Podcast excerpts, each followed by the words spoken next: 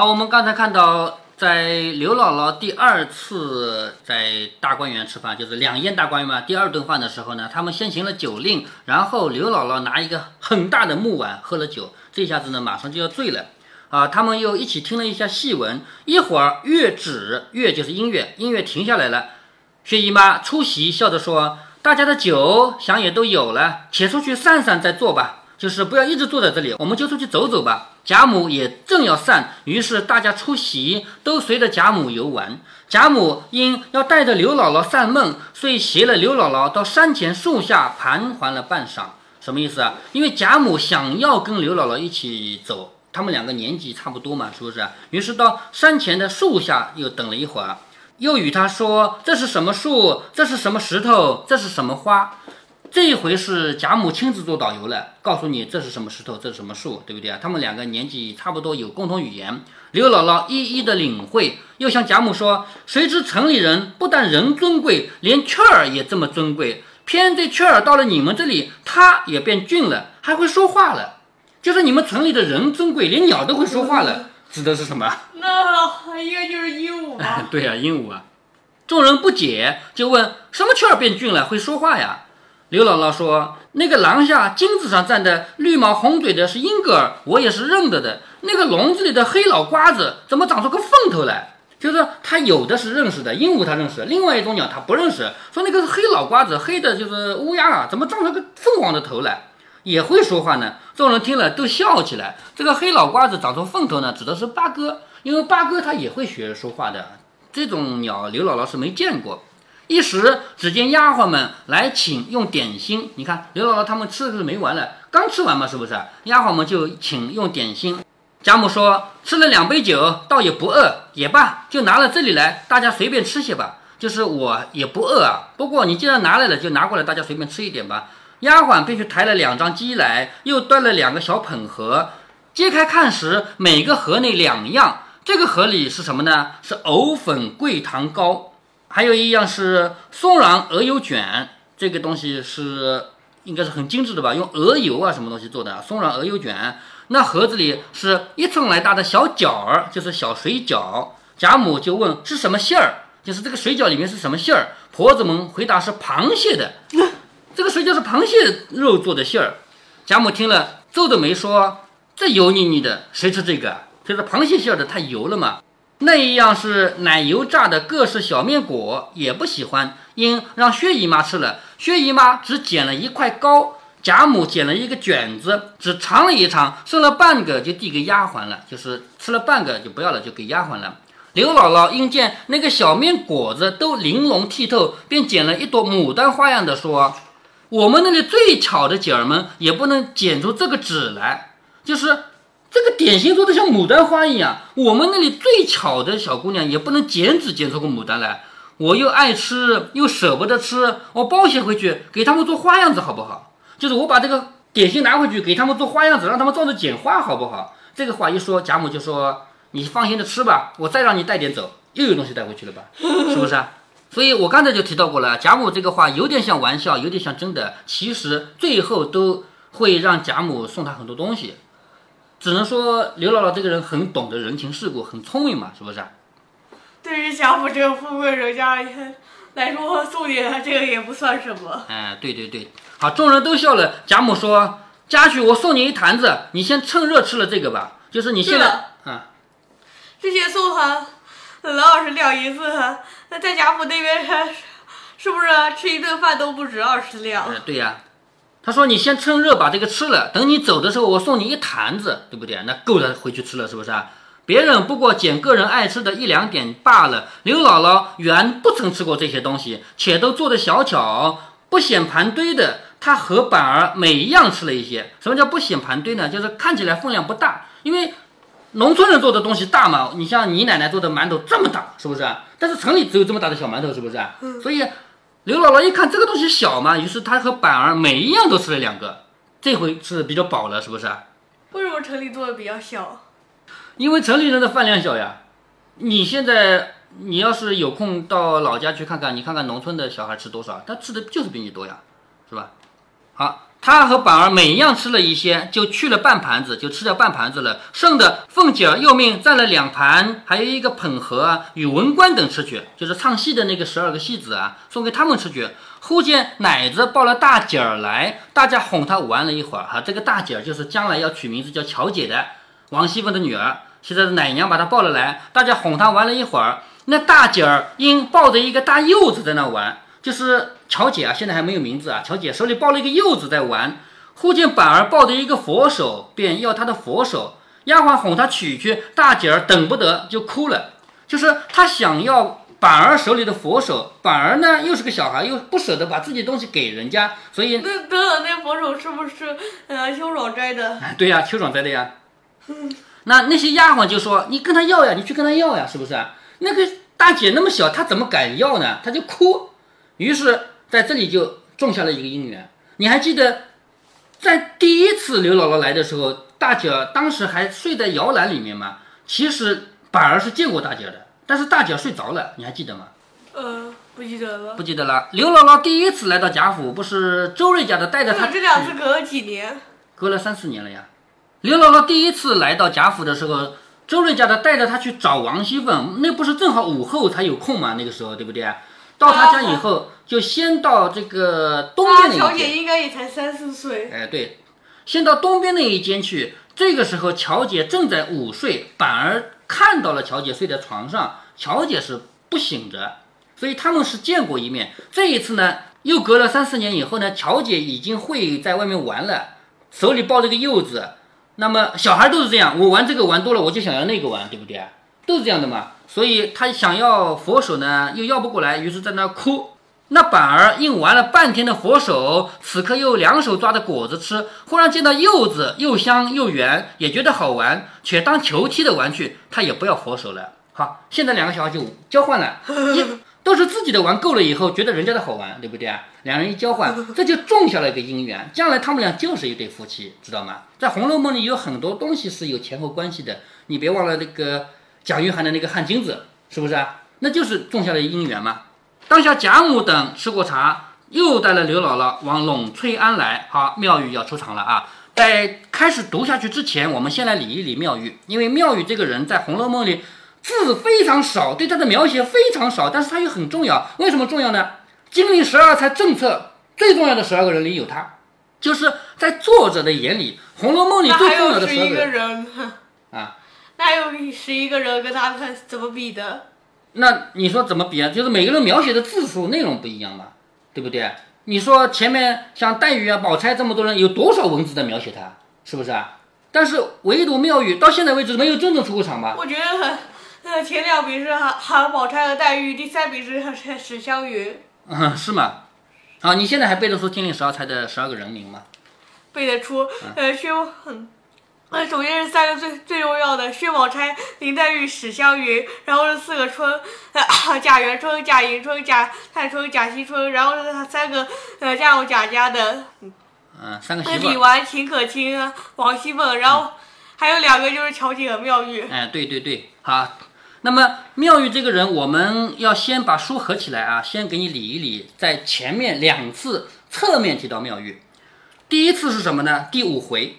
第五回贾宝玉的梦里面，不是碰到了十二个判词吗？是不是？在第五回里面，贾宝玉在一场梦里面梦到他去了太虚幻境，他看到了金陵十二钗的判词，其中有一个判词就是妙玉的，怎么读的呢？怎么我现在还背得出来啊？叫玉洁何曾洁，云空未必空，可怜金玉质，终陷闹泥中。什么意思呢？第一句话就是。玉洁何曾洁？你想要干净，你想要清洁，你哪里清洁了？那么，请问妙玉究竟为什么不清洁？没提到过吧？是不是？好，下面一句话：云空未必空，因为所有人他既然是做了尼姑，妙玉不是尼姑吗？做了尼姑就是入了空门啊！入了空门的人脑子里应该没有世俗的一切东西，没有这个世界上的一切东西，他只有佛祖，只有我念佛，我修来世，别的事情都不管的。这叫空，可是妙玉哪里空了？那么请问，到现在为止，我们还没有看到妙玉出场。妙玉究竟哪里不结了？究竟哪里不空了？我们不知道，是不是？好，下面可怜金玉质，可怜妙玉这个人像黄金、像玉一样的品质，可是最终什么样？掉进了污泥里面，他没有办法保持自己的干净。那这四句话分别是怎么理解呢？我们到这儿就开知道了。妙玉这个人，他住在寺庙里面，住在庵里面啊，他住在陇翠庵里面，按理说他应该是深入了空门。但是你要知道，佛家的人有两个特点，第一个特点是什么？要没有任何追求。甚至于有的人连自己的肉体都不要。你还记得这个？我们读《射雕英雄传》里面就读到过有一个片段啊，是那个欧阳锋画了一幅画给了英姑，英姑后来给贾不是贾宝玉，英姑后来给郭靖带上山去给谁的一幅画？给那个给一灯，给一灯。那幅画画的什么？一个人在割自己的肉，是不是？呃，是吗？你入了佛家，你就应该什么？你应该舍得下一切。所有东西都不是你的，连自己的肉都不是你自己的。你要舍的时候要把它舍掉，这才是入了空门嘛，这才是佛教的人嘛。可是妙玉这个人，他喝茶的杯子是最名贵的古董，他讲究到这种地步，他像是出家人吗？像吗？一点都不像，是不是？嗯，好，这是出家人的第一个特点啊，是要舍得下一切，要所有东西都不是你的，要舍得下。第二个特点是什么呢？是。万物平等，众生平等，在佛祖的眼里，这个世界上没有坏人，每一个人都有佛性，所有的人脑子里都有佛性，只要适当的时候愿意做好事，你就是佛。不是有一句话说，放下屠刀，立地成佛吗？你在杀人的时候，只要你现在开始不杀了，你就是佛，是不是？所以在佛祖的眼里是没有坏人。这个我忽然想起，呃，有人说为什么，呃，好。好人要历尽千辛万苦才能成佛，呃，而坏人只要放下屠刀就能成佛。嗯，这这个我们不去讨论啊。那么，作为一个入了佛门的人，妙玉按理说你应该对所有人平等吧，是不是？但是妙玉做到了吗？在妙玉的眼里，几乎所有人都不值得跟他见面。这个世界上真正他值得去结交的人就只有三个：贾宝玉、林黛玉、薛宝钗。除了这三个人以外，别人都不值得见这三个可以见面，因为这三个人品格高啊。我们前面读这么多，你不觉得他们三个人品格高吗？是不是？那么像刘姥姥这样的人，怎么可能值得他去见一面？是不是？所以你说妙玉有没有真的像入了空门的那样的人啊？有没有做到众生平等？是吗？没有。好，他既没有做到舍得，他没有舍得下任何东西，他还在追求世界上的这个富贵。他喝茶都是用的最名贵的器具，就是古董啊，用古董杯子来喝酒的，那喝茶啊，而且他也做不到众生平等，所以妙玉这个人根本就不是空门的人。但是他每天住在陇翠庵里面，每天还念经哦，看起来像个出家人，是不是啊？其实他内心不是。所以在《红楼梦》刚开头给他的判词就是“玉洁何曾洁，云空未必空”，它不是什么洁，什么意思？云就是说啊。就是子曰：“诗云，这个你现在还没学到啊，以后会学到的啊。云就是说的意思，说你劫，你哪里劫了？说你空，你哪里空了？好，后面两句话叫可怜金玉质，终陷闹泥中。最后它是什么结局啊？最后的结局是被匪徒强行带走，在路上强暴了，就强奸了，然后暴尸荒野。我们知道古代人几大耻辱，首先被人绑架这是耻辱吧？被人绑架。我们要知道古代人的观念啊，就是你要是跟人家袖子袖子碰一碰，你就算完了，就这个命就不能要了。为什么？因为因为女人是不可以出去的嘛。你居然给人家袖子都碰到了，还得了？那那如果是同性别呢？同性别还可以啊，没问题啊。那么像妙玉这样的人，非但什么袖子不袖子的，都已经被抓走了。古代一个女的如果被别人抓走，娘家是不要的了，你别回来了，我们不要你了，就这样的，是不是啊？好，被抓走了，然后被强奸了。你说被强奸了，古代连碰碰袖子都不行的人，可以被强奸吗？不能。那当然不可以，是不是啊？好，这是奇耻大辱吧？然后暴尸荒野，古代的人就算死了也要埋起来嘛，怎么可以露在外面？而且就算没有棺材，也要呃在在土里。对呀，不管怎么样也要埋起来呀。所以妙玉最后受到的是奇耻大辱。作者为什么要给妙玉安排这样的结局呢？为什么？因为。妙玉之前的修行不够呀。其实我们每一个人只有吃苦才是修行。比如说，前面我们提到的贾宝玉的失败教育，他以为世界上每一个人都会为他流眼泪，最后他突然想通了，原来有人是不为我流眼泪的，是不是啊？好，只有这个时候贾宝玉才真正成长了，而妙玉到现在为止都没有吃过苦。他真正的吃苦是什么？将来被匪徒抓走，那个才是他的吃苦，所以那才是他的修行。妙玉真正的修行是在他临死，那叫他是修行。任何一个人如果在警他为什么会被他抓走？这个内容《红楼梦》原著里面没写到，后面的故事是通过前面留下的伏笔啊，我们推测出来的，并且高二叙述里面是有，就是高二根据前面的内容在推测后面，他是写到了这个过程的。但是那个不是曹雪芹写的，我们也不再猜测了。但是《红楼梦》虽然没有细节，没告诉你为什么被抓走，但是肯定是这个，就是命运结局肯定是这样安排的。好，这是我们刚才提到的第五回里面。妙玉第一次侧面出场，就是通过十二金钗的判词。妙玉第二次出场是什么？你还记得吗？什么？就第二次《红楼梦》我想起来了，就是呃提亲买女孩子的时候。哎，对对，就是去苏州买十二个戏子，买到了回来的时候，还说我们家不是有一个庙吗？是不是啊？正好有一个女的，她叫妙玉。这个话是谁说的呢？是周瑞家的。周瑞家的跟王夫人说。这个妙玉这个人啊，她不肯到我们家来。她说，只要是富人家都会看不起人的，所以她不愿意来。然后王夫人说：“哎呀，既然他也曾经是官宦人家，就他的以前他的爸爸爷爷是当官的啊。既然他也是官宦人家，那他眼光高就高一点吧。我们写一个帖子请他来不就行了吗？所以妙玉是请来的，是不是啊？别人是买来的，妙玉是买不来的，是请来的。所以我们从这一回开始要读到妙玉的出场。”在《红楼梦》里，妙玉的左笔内容很少很少，他的出场文字描述的很少，但是通过这么一点点文字，你就可以看到一个什么样的人呢？一个非常清高的人，清高到什么地步？这个世界上，你说之前你看有谁比林黛玉清高吗？林黛玉说什么臭男人带过的，我不要他，是不是皇帝的东西都不要啊？对吗？够清高了吧？但是在妙玉眼里，林黛玉是个俗人。林黛玉啊，不是林黛玉，妙玉亲口说你也就是个俗人，那谁敢说林黛玉俗啊？林黛玉说，跟她自己的丫鬟啊紫娟，她说，把那个纱窗开着，仔细看看大燕子回来没有？因为春天嘛，是不是啊？这个葬花的时候不是春天嘛，是吧？看看燕子回来没有？把那个帘子卷起来，用石狮子压住，就防止燕子回不来，是不是啊？还把那个鹦鹉啊给喂喂水。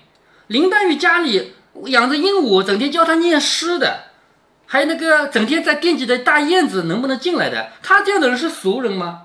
绝对不是，《红楼梦》里没有谁比他高雅了。可是，在妙玉的嘴里，你也就是个俗人，你算什么？你就是个俗人。为什么？因为妙玉更高雅。对呀，妙玉自认认为这更高雅，他这个不叫高雅，叫清高，叫自命清高。妙玉是这样的一个人。马上下面一些简简单单的内容，我们就看出来。那么，先跟你提一下，在妙玉的眼里，怎么可能有刘姥姥这种人？在妙玉的眼里，连贾母都不存在，你知道吗？贾母这种人都不入妙玉的法眼的。他怎么可能有刘姥姥这种人？但是今天恰恰是他的庙里面要来了这两个人，一个是贾母，一个是刘姥姥。他看不惯也得看，为什么？贾母是这家的主人，是吗？啊，刘姥姥是贾母带来的，所以接下来刘姥姥和贾母两个人要在这个庙里做些什么，以及庙宇要做些什么样的反应，我们就可以理解了。好，我们先把这个提了一下，待会儿我们再来细细的读庙宇的这个故事细节啊，详情。